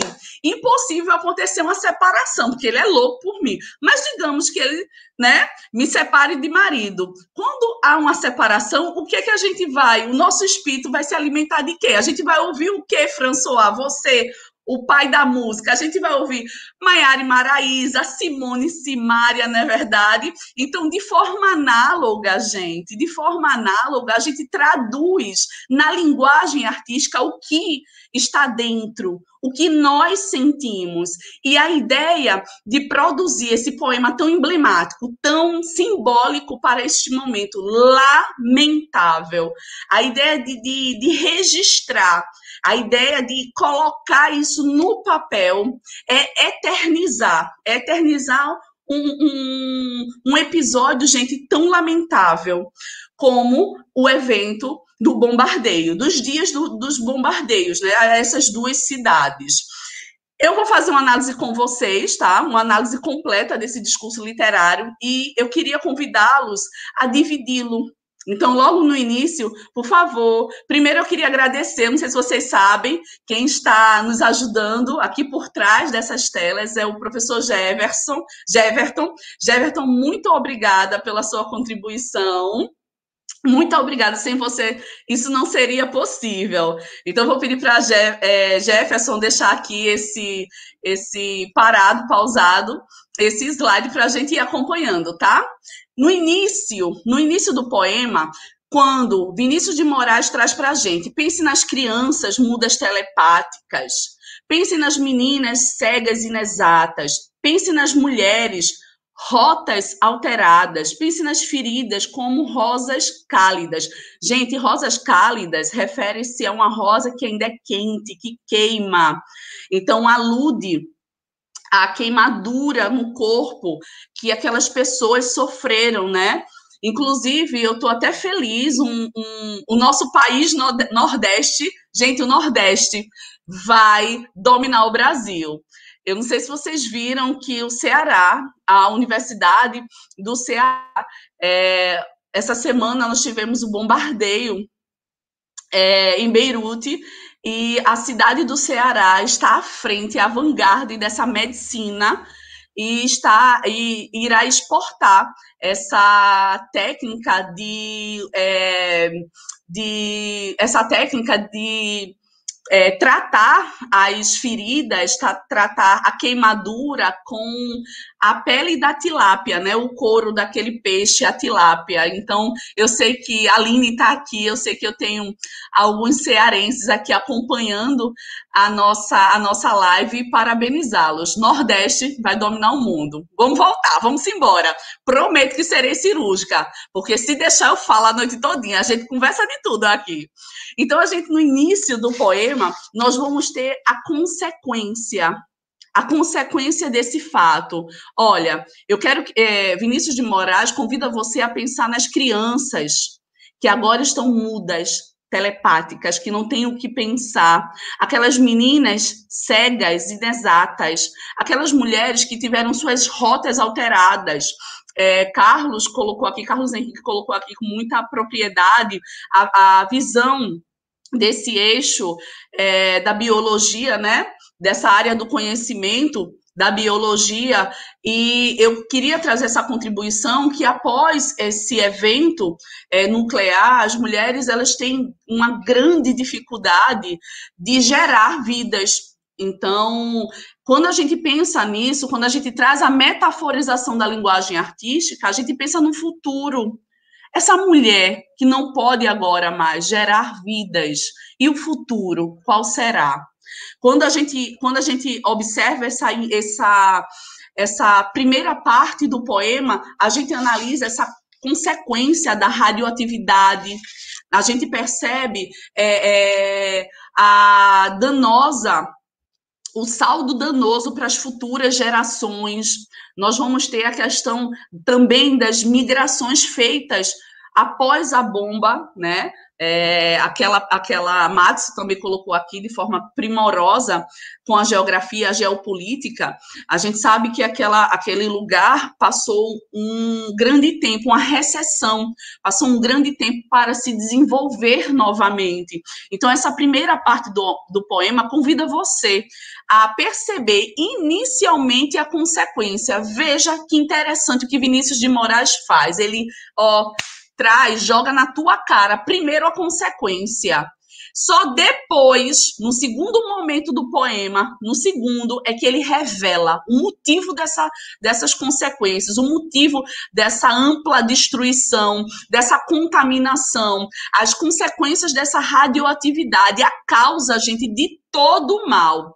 Então, inicialmente, de forma estratégica, com essa linguagem poética, ele traz o, o, ele traz as consequências. Aí logo abaixo ele coloca assim: mas, ó, não se esqueçam da rosa da rosa, da rosa de Hiroshima. Essa rosa, gente, que é hereditária, essa rosa que acompanhará toda a história, é um fato histórico e que acompanhará todo aquele grupo, toda, aquele, toda a história daquelas, daqueles, daquele país, daquelas pessoas. E ele revela só um segundo momento só nesse segundo momento ele revela, é, a, a, ele faz a revelação, ele faz esse, como é que posso dizer para vocês? Ele faz esse registro histórico.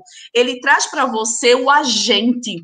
Quem foi que fez? O que foi feito? Então ele revela apenas no segundo momento com a ideia também, né, de trazer essa conscientização quando ele fala assim, ó, mas ó, não se esqueçam, não se esqueçam dessa, dessa tragédia que acompanhará por é, é, gerações e gerações. Em um terceiro momento, Vinícius de Moraes diz o seguinte para a gente: a rosa radioativa estúpida. Olha, gente, como ele faz, como ele faz uma análise crítica.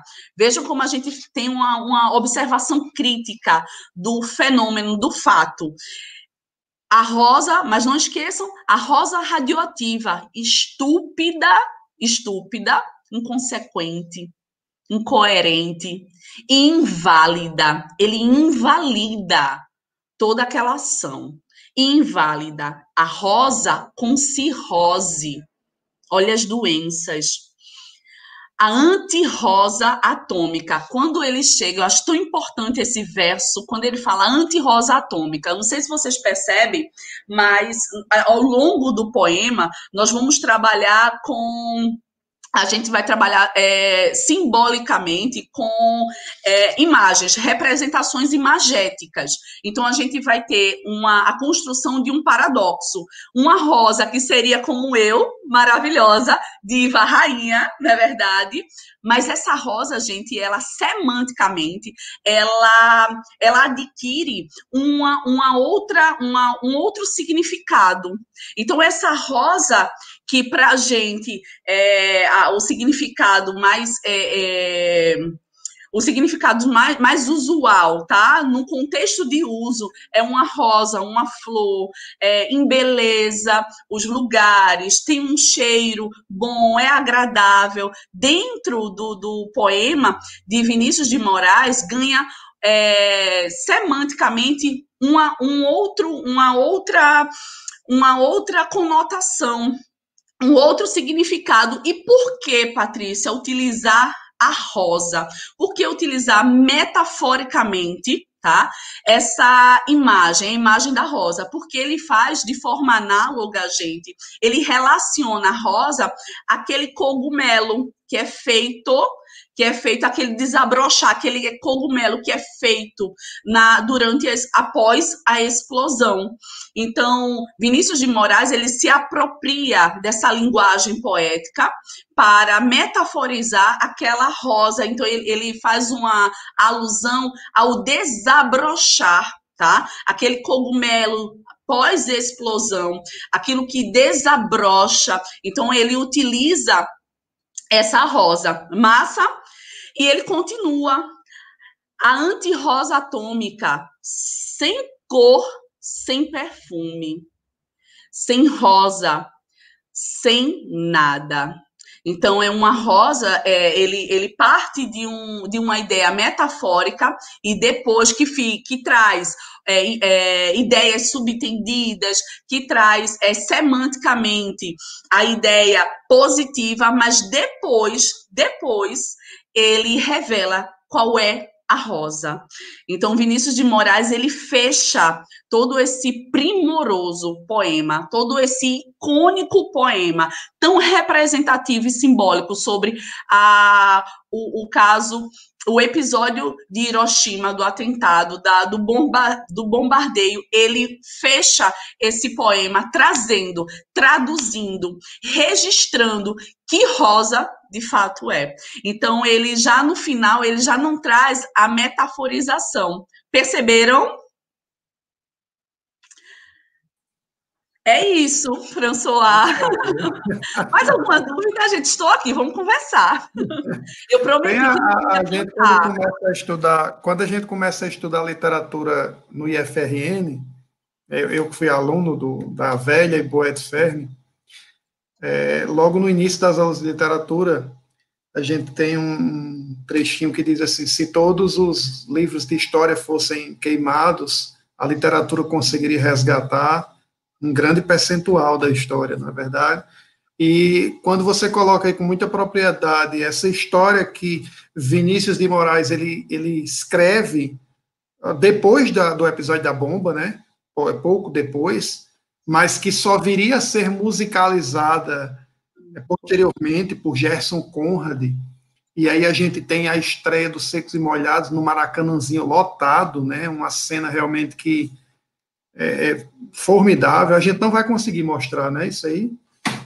A gente não vai conseguir porque a gente está tendo um probleminha técnico, mas vocês que estão em casa. Eu canto. Por favor, vão pegar. No, vão pegar é, você vai cantar, né? Você vai pegar o, o, o YouTube e vai colocar lá a Rosa de Hiroshima, Secos e Molhados. Tem outros cantores que fazem também, mas essa apresentação específica do Maracanãzinho é realmente a, a grande apresentação, que inclusive, na minha forma de, de avaliar, ali foi quem, sabe, catapultou o próprio Ney Mato Grosso para um, um novo Também patamar.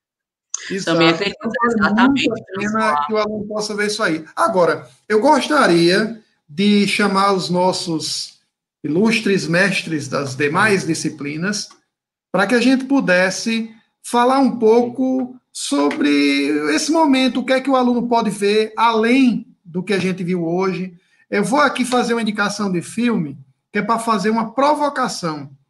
É, quando a gente vê um filme, a gente sempre se lembrar que o filme não é a realidade, é de uma realidade imaginada por um produtor. Então, se você pega o Harbor, você vai ver o lado americano que mostra que o americano foi o quê? Vítima. Quando mostra Pearl Harbor, vai até o final, mostra a bomba atômica? Não. O americano não vai mostrar que é mal, só que ele é bom. Mas tem um grande cineasta, Clint Eastwood, que pegou e fez as cartas, as cartas de Iwo Jima e fez a conquista da honra. Ele mostrou a mesma história sobre, é, é, sobre dois pontos de vista: o americano, no caso a conquista da honra, e o japonês, é as cartas de Iwo. Eu gostaria de indicar isso para que o aluno possa fazer essa é, leitura é, de diferentes pontos de vista acerca de um mesmo fato, tá certo? E eu gostaria de passar aí para o professor Evanildo, para que ele também pudesse falar um pouco o que é que o aluno pode ver. As questões que a gente preparou tão massa, não tão pessoal. O aluno que está compartilhando, porque a gente sabe que muita gente não pode ver essa aula ao vivo. Tem gente que vai pegar essa aula e vai ver depois. E o aluno que vê, compartilhar, fizer zoada, divulgar a gente, não é isso? Tem aquela música, Patrícia, que é aquela. É, como é, é, é investe em mim, né? Investe em mim tudo em mim. Então, o aluno que investir na gente, que apostar na gente, divulgar a gente. A gente.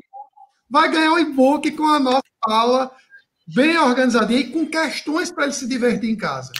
Roteirizada, é roteirizada com questões e com esse diálogo entre as áreas do conhecimento. Eu, eu há muito tempo eu, eu trabalho para o Enem e eu percebo que cada vez mais, François, as linguagens elas são próximas, são aproximadas. Então, é importante que a gente amplifique essa forma de enxergar e se proponha de maneira agora resolutiva a é, enxergar o Enem, porque é muito fácil, seria muito, muito, muito apropriado o Enem trazer aquele, aquela estrutura de questão, texto 1 e texto 2, com texto 1, a Rosa de Hiroshima, do nosso Vinícius de Moraes, e um texto 2, um, um fragmento de um, uma obra, de um, de um relato historiográfico, para que o aluno ele construa essas habilidades associativas. Então, a, a, linguagem, ela não está, gente, dissociada, não. O Enem, cada vez mais, ele aproxima essas áreas do conhecimento, inclusive até para redação. Eu sou professora de redação também, sou professora de TPA, Teorias e Práticas Argumentativas, e a gente utiliza essa, essa referência, tanto referência literária como competência 2 na tua redação. Então, a aula de hoje é uma aula que traz para você um produto primoroso para você utilizar até na sua, no, no seu designer textual, para você conseguir 200 pontos na competência 2. Ó, a gente traz a área do conhecimento, professor Carlos Henrique, biologia, Madison, é, Geografia, Evanildo, François História e Patrícia Literatura. Você fecha a competência. Então, vamos parar com essa história, gente, de estar tá enxergando o mundo fragmentado. Vamos parar com essa história. A gente precisa, ó, associar e, Inclusive, eu gostaria de parabenizar, agradeço a cada um de vocês que topou o convite, né, topou o desafio, porque a gente, cada um no seu quadrado, respeitando a questão que a gente vive, né? Jefferson chegou aqui de máscara e já devidamente testado, né, a uma certa distância. E vocês aí estão realmente de parabéns, porque a gente conseguiu, acredito que, fazer algo que tivemos falhas, claro, mas a gente não teve a falha de não tentar. A gente fez, a gente buscou fazer e eu estou aqui satisfeito porque, além de professor de história, eu vou puxar um pouco para o meu lado, a minha vibe atual, né? Eu sou administrador também, mas atualmente eu faço mestrado em inovação, empreendedorismo, né? E eu acredito que o que a gente fez aqui hoje, a gente fez uma inovação, a gente trabalhou inovação. E por acreditar nisso também, o professor Ivanildo, que é um cara também que inova bastante nas suas mídias, gostaria que ele desse o recado dele aí, como é que ele viu esse momento e o que é que ele indica para o nosso aluno. Cada um possa aí usar aí dois, três minutos para falar com a galera. Valeu, pessoal. Então, beleza, pessoal. Quero agradecer ao convite de François, no primeiro lugar. Quero agradecer os colegas aí pela confiança. Essa foi minha primeira vez, então já posso dizer que minha primeira vez foi com vocês, tá certo? Eu nunca tinha participado. Foi boa, foi boa é... para você,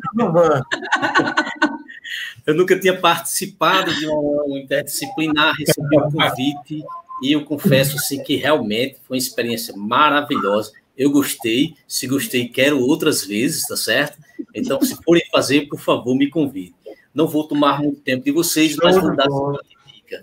Olha, Enem, sem, Enem de física, né, de ciências da natureza, sem questão de energia, não existe. Então, energia, quer apostar comigo, como está na sua prova? Então, vale a pena você se debruçar um pouco mais, estudar um pouco dessa energia, é a energia nuclear, através dos processos de fisão e fusão. Eu, através do meu canal Evanildo Física, eu vou dar aula mais detalhada só de fissão e só de fusão nuclear. Eu aproveito o momento aí para indicar alguns livros a vocês. Vai ser rapidinho, tá certo? Nossa. Esse aqui, Hiroshima, tá certo? Deixa eu ver se estão vendo bem aí, ó. É Hiroshima, de John Hersey. Espetacular, descrito por pessoas que sobreviveram à bomba atômica lá de Hiroshima. Seis pessoas vão contar a história e a experiência desagradável, catastrófica que eles passaram. Eu li esse livro logo após ler esse daqui, é, As Vozes de Chernobyl. Estou indicando ele também, que estamos falando de energia nuclear. Então, eu li primeiro esse livro, disse, poxa, eu tenho que procurar um bom livro sobre Hiroshima. Pouco tempo depois, François me convidou para fazer essa, essa aula. Adorei, tá certo? Esse aqui é de Svetlana Alexievich. Não sei se o nome é assim eu tentei. E para sair, eu vou indicar aqui a biografia de Albert Einstein, Sua Vida, Seu Universo, de Walter Isaacson. Vale muito a pena. Tem um capítulo só sobre a bomba atômica. Massa. É isso, pessoal. Obrigado. Professor muito agradecido aí pelas indicações. Eu até acabei me esquecendo também de falar aqui que tem um, um, box, um box lá na Saraiva, que a Saraiva voltou, né? sobre a Segunda Guerra Mundial. Muito bom esse box, né?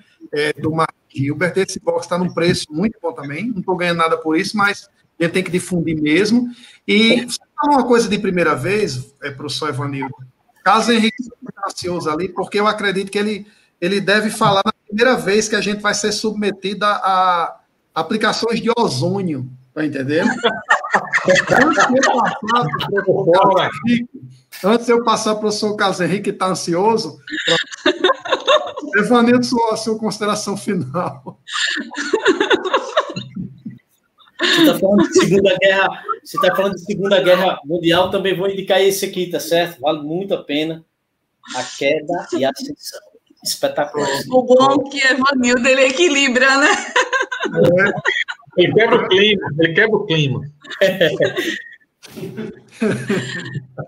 Carlos Henrique, meu amigo, é, lembrando que na Netflix tem muita coisa boa também, inclusive é, tem uma série fantástica que é aquele Hitler's The Circle of Evil, é o Círculo do Mal, que mostra com detalhes cada um dos líderes vai mostrar é, vai mostrar é, Goebbels, é muito interessante, vale a pena vocês conferirem isso aí.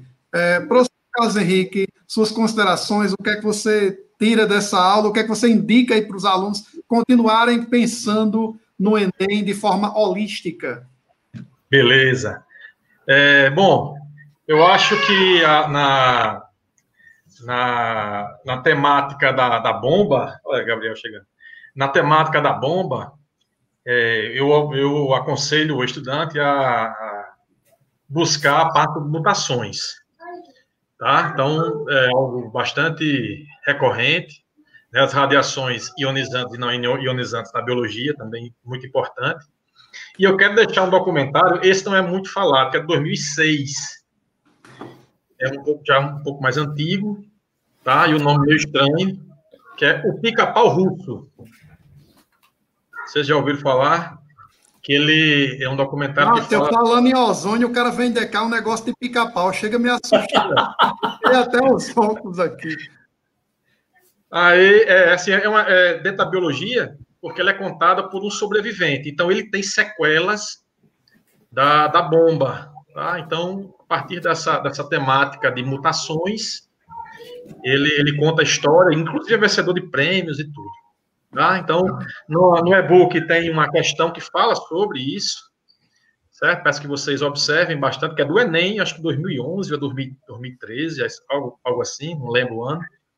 Tá? E eu fico por aqui, agradeço a todos e a todas aí pela presença. E até a próxima, hein? Já é minha segunda vez, hein? Não, Casen, Casen já está mais experiente, né? É, tá rodado. Tá rodado. Agora, uma coisa que é interessante, a gente Márcio sempre... me conhece, Márcio aqui me Isso, conhece. conhece. E você é um cara que também tem, tem é, experiência aí no futebol também, grande goleiro, impedindo de fazer meus golzinhos sempre. Né?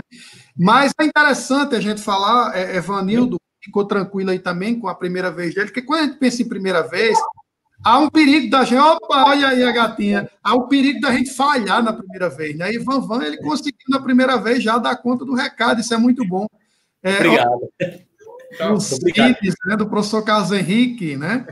É, pessoal, eu queria agradecer ao pessoal do projeto IF no qual o professor Van Van é coordenador, projeto belíssimo que a gente tem feito aí é, de uma certa forma, mais de 100 aulas já aí à disposição, é, colegas de várias áreas, o projeto Ligadíssimos no Enem, coordenado pelo professor Jorge, né? É, o projeto IF Enem Currais Novos, coordenado pelo professor Jonaldo. Esses projetos a gente tem feito de forma voluntária, por acreditar que nós podemos sim contribuir com aqueles que estão com dificuldades né, de acompanhar, de estudar é, de assistir aulas de forma presencial. E a gente vai continuar com os projetos. Todos nós aqui somos voluntários do projeto. Eu quero agradecer, inclusive, a professora Patrícia, professor Madison, que tem mil e uma coisa para fazer. Madison trabalha município, estado, escola privada, não sei o quê, e faz de tudo, né? Professora Patrícia, web design, é, é, crítica de moda e não sei o quê, e ainda é bonita e fica colocando essa ideia. Tirei até os óculos, você vê que eu tenho alguma coisa de bonito também, ó, meus olhos aqui azuis, tá vendo? Então, a gente tem um time de pessoas realmente que tem compromisso com a educação, compromisso com a sociedade. Então, só tenho a agradecer, e antes de eu passar para Márcio, aí eu vou colocar aqui a provocação, porque meus alunos, eles falam muito quando a gente fala de nazismo, ah, o campo de concentração, os nazistas mataram pra caramba. E aí eu vou dizer uma coisa que talvez tenha gente que ache ruim, mas o comunismo matou mais, viu, pessoal? E o comunismo, para você ser perseguido por ele, não era simplesmente você ser judeu, é, negro, homossexual. Bastava você pensar diferente. E eu vou dar um livro aqui que é muito bom. Vou até dizer uma expressão que a gente usa no cursinho, é fuderoso, né? Eu dei aula no cursinho muito tempo, eu tinha esses, esses é, costume de falar assim, né? Não, hoje eu sou todo acadêmico, né? É, e aqui é Arquipélago Gulag. Aí você tem aqui coisas terríveis. Olha aí, Van Van também. Então vale a pena, porque a gente tem que perceber que nós temos que refutar todo e qualquer regime totalitário, seja de esquerda, seja de direita. Não há totalitarismo bom, não há totalitarismo que vai fazer o bem à humanidade. Ele só vai fazer o bem a quem ele interessa. Professor Matson, é, mais uma vez, obrigado, agradecido aí pela presença. Eu fiquei muito feliz em convidá-lo e vou revelar aqui, inclusive, que uma das razões que fez com que eu lhe convidasse é porque eu tenho que pegar alguém que esteja mais gordo, mais acabado do que eu, entendeu? Eu me senti melhor. E você teve esse papel também, entendeu, professor? Então, muito obrigado. Mas, brincadeiras à parte, você deu um verdadeiro show e a gente conta com você também para que a gente possa fazer lá na frente mais um aulão interdisciplinada. Vamos para suas considerações finais. Como eu sou convidado, eu até pensei, mas é melhor ficar calado, né? É a primeira vez, vai que o convite não falar, repete. Eu não pago o seu cachê, viu? então, eu vou ficar calado. Olha, brincadeiras à parte, quem agradece sou eu, eu que agradeço participar. Conheço Carlos, François, Evanildo, a gente já trabalhou junto em outra escola. Patrícia conheci agora no projeto, não é? Quatro professores do IF e eu metido aqui de gaiato. Para mim foi bom também, viu, Vanvan? Gostei. Ótimo. Ótimo. Mas a, vez, a minha primeira vez foi com o Carlos Henrique. É. Olha, é. vou fazer o seguinte: agora a gente não pode ficar com uma dívida aqui, e essa dívida tem que ser paga. A gente tem que apresentar e agradecer ao nosso produtor, Jefferson Rocha, que vai vir aqui nesse momento aparecer. Ele não gosta muito de aparecer, não. E eu vou sair para que Jefferson apareça e possa também é, fazer suas considerações. Valeu, Jefferson. Valeu, obrigado, meu amigo. Obrigado a vocês também, foi muito bom. Muito obrigado. Obrigado, Jefferson. E a aula da gente é tão pau, é tão fuderosa que Jefferson aparece com a máscara do Capitão América, que surge no contexto da porra da guerra. Tem coisa. Melhor do que, melhor do que os trajes de que os quadrinhos eles são fundamentais para você entender a história. A, a, questão do Capitão América, o Superman, pessoal, ele foi criado na década de 30 para fazer com que o povo americano saísse daquele clima de depressão, de, de, de tristeza, de, de, de dificuldades. Então a ideia é o quê? Cores da bandeira americana, mostrando que o americano vai passar por cima dos problemas e das dificuldades. Mas só para fechar ela, sabe o que foi que o americano esqueceu e só veio depois? De inventar a onda da criptonita. Por quê? Porque o Superman também tem pontos frágeis. Só que, historicamente, os americanos esquecem da criptonita. E é por isso que foi atacado em, foram atacados em Pearl Harbor. Eles jamais imaginavam que pudessem ser atacados no Havaí. Os marinheiros queriam ir para Pearl Harbor porque lá era só, só surf, só coisa boa, não tinha estresse. E deu no que deu. No 11 de setembro de 2001, os americanos achavam que não ia acontecer nada, nunca. Eles chegaram a ter notícias que aconteceria algo, eles disseram, não, não. E aí, ó, a criptonita, ela tem que ser lembrada, não é só pelos Estados Unidos, não. É por todos nós. Você que está fazendo o Enem, você não pode, de forma alguma, correr, incorrer no erro de achar que não consegue. Ai, não dá, é muito difícil. Tem muita gente tinha muita gente quando eu fiz o concurso para entrar no IF. Eu competi com mil pessoas. Tinha muita gente querendo namorar com minha mulher. Ela não me diz, não, mas eu acredito que ela era bem bonita. Mas foi eu que consegui. Era, François. Bom, era. era. Não, ela é. Se eu dissesse, era. era. Ela é linda e maravilhosa. Ah, então, o que, que acontece? Também tem muita gente me querendo, viu, Matos? Não vai com essa, não. E a ideia é que tudo que é bom é concorrido, meu amigo. Você tem que correr atrás. Agora, tem um cuidado com um detalhe. Tem o outro extremo. Tem aquele aluno que acha que já sabe de tudo, é autossuficiente, é aquele que acha que não pode aprender. A gente tem até colegas em meios assim. Tudo o cara sabe. Pessoal, se você, ó, caro aluno, se você está num lugar que não, não tem nada a aprender, todo mundo não sabe de nada, só você sabe, você está no lugar errado, viu? Eu creio que cada um de nós pode aprender com todas as pessoas que convivem com a gente. É só a gente ter humildade e lembrar, e aí lembre da criptonita. Todos nós temos pontos fracos a gente tem que respeitá-los e a gente tem que buscar pegar os nossos pontos fortes e tornarmos cada vez maiores, tá bom? Então eu espero que essa aula tenha contribuído com cada um de vocês e que a gente se torne maior, uma grande comunidade, que a gente volte e aí eu vou fazer o desafio, né? Porque não vai ficar à toa. Qual é o desafio, galera? Aula interdisciplinar de setembro. Terrorismo. Tô dentro. Beleza? Vamos Beleza. de terrorismo, galera. Abraço. Um abraço, gente. Um, abraço, prazer. Gabriel. Um abraço aí, Gabriel, abraço. filho que está acompanhando aí. Valeu, Gabriel. Valeu, Valeu Gabriel. Um abraço Valeu, tchau, tchau. Tchau, gente. Crianças. Tchau.